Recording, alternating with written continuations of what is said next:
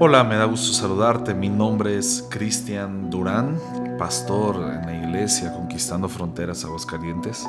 Y como iglesia, como comunidad, hemos tenido eh, constantes, en las últimas semanas, constantes enseñanzas donde Dios ha querido hablarnos, donde Dios tiene la intención de trabajar, de tratar y continuar su obra que comenzó en cada uno de nosotros y en nuestras familias.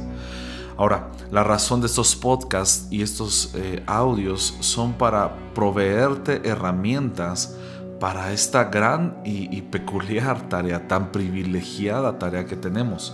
El día de hoy solamente quiero ah, tratar en cuanto a un versículo, dice Efesios 6:4, y ustedes padres no provoquen a ira a vuestros hijos. Aunque el versículo está dirigido a los padres, también habla a los padres en la fe. Eso habla de alguien que tiene una responsabilidad sobre otra persona que está enseñando, que está guiando, disciplinando, educando. Cualquiera de estas razones que involucran una, eh, vamos a llamarlo así, una paternidad sobre alguien.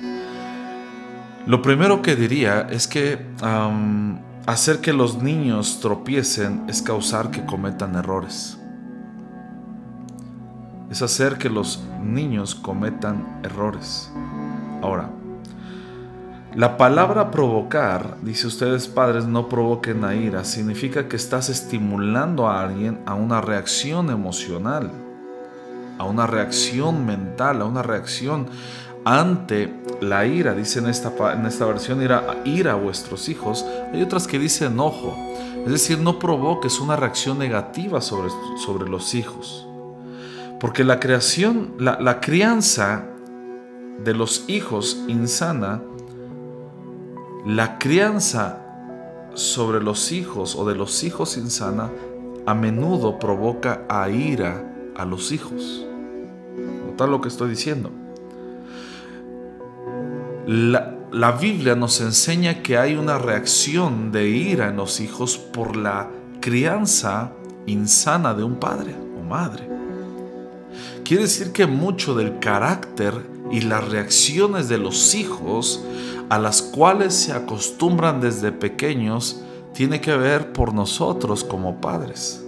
Ahora, no con esto estoy diciendo que todas las reacciones insanas o, todas las reacciones no deseables son, eh, vamos a suponer que son fallo de los padres, pero generalmente es el caso. Entonces, el hogar puede ser un lugar donde descuidadamente los padres provocan e intimidan a los hijos a reacciones no deseables. A veces tiene que ver con los padres, pero también hay ocasiones donde las reacciones se producen por la necesidad del padre o la madre de sentirse poderosos ante los hijos e intentan amedrentar, asustar o, aún llevarlos al miedo para que ellos entonces sepan quién manda. Pero aquí quiero tratar algo con todos nosotros, padres. Seas, seas hijo joven, ahorita que me estás escuchando, te va a servir este principio. La Biblia nos enseña que tú y yo somos protectores de nuestro corazón.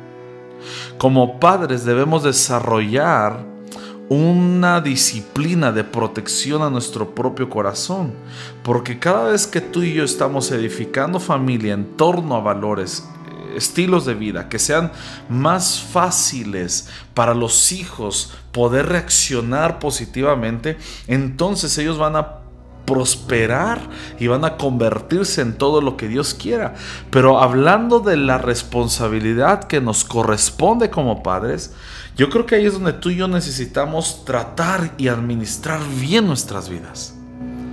No solo administrar, también ser mayordomos, cuidar, proteger ser gente que está vigilante de nuestro propio corazón, porque si lo somos con nosotros, lo seremos en la crianza de nuestros niños. ¿Me explico? Somos administradores de la vida de los niños. Y en esa forma, sobre la crianza de los hijos, de esta manera nosotros entendemos que los niños no son nuestros, sino que son un préstamo y por eso mantenemos un corazón resguardado Lo digo para los que están en un contexto eh, iglesia.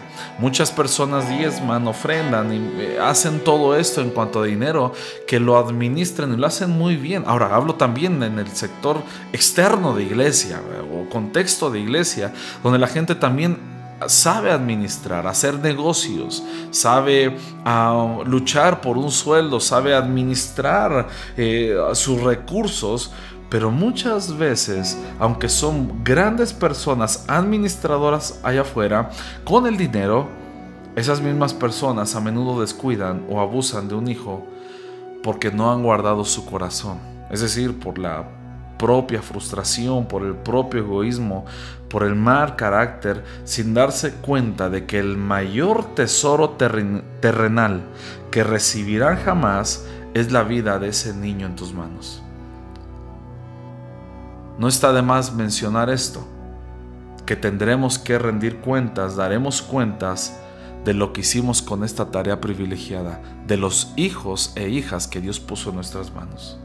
Así que, Concluyo, ser sano por dentro es lo mejor que podemos hacer por nuestros hijos. Señorita joven, no tienes que esperar a tener hijos para involucrarte intencionalmente en una sanidad interna, en una sanidad de tu carácter, de tus actitudes y todos estos asuntos que pudieran ser un tropiezo para tus hijos o hijas, ya sean los hijos naturales o los hijos en la fe, que Dios pueda confiarte.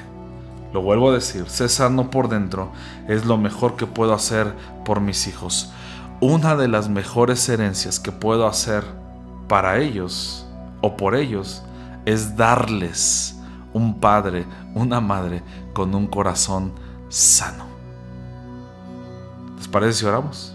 Señor, gracias, porque somos conscientes de este gran privilegio, de esta tarea tan grande, tan increíble que has depositado en nuestras manos, el que podamos tener a estos niños, estas niñas, estos hijos e hijas tuyos, y las pones delante de nosotros para enseñar, para criar, para educar, para guiar.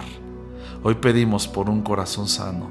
Señor, no, quiere, no quiero y creo que oro con muchos a la vez diciendo no queremos ser padres que provocan a nuestros hijos en un carácter negativo, un carácter que no disfruta la vida porque tú estás en él, que no disfruta el conocerte y que no disfruta estar en este vínculo de familia. Hoy te pido que cambie, que, que renueves, que restaures, que redimas todo lo que está afectando. En el nombre de Jesús. Amén.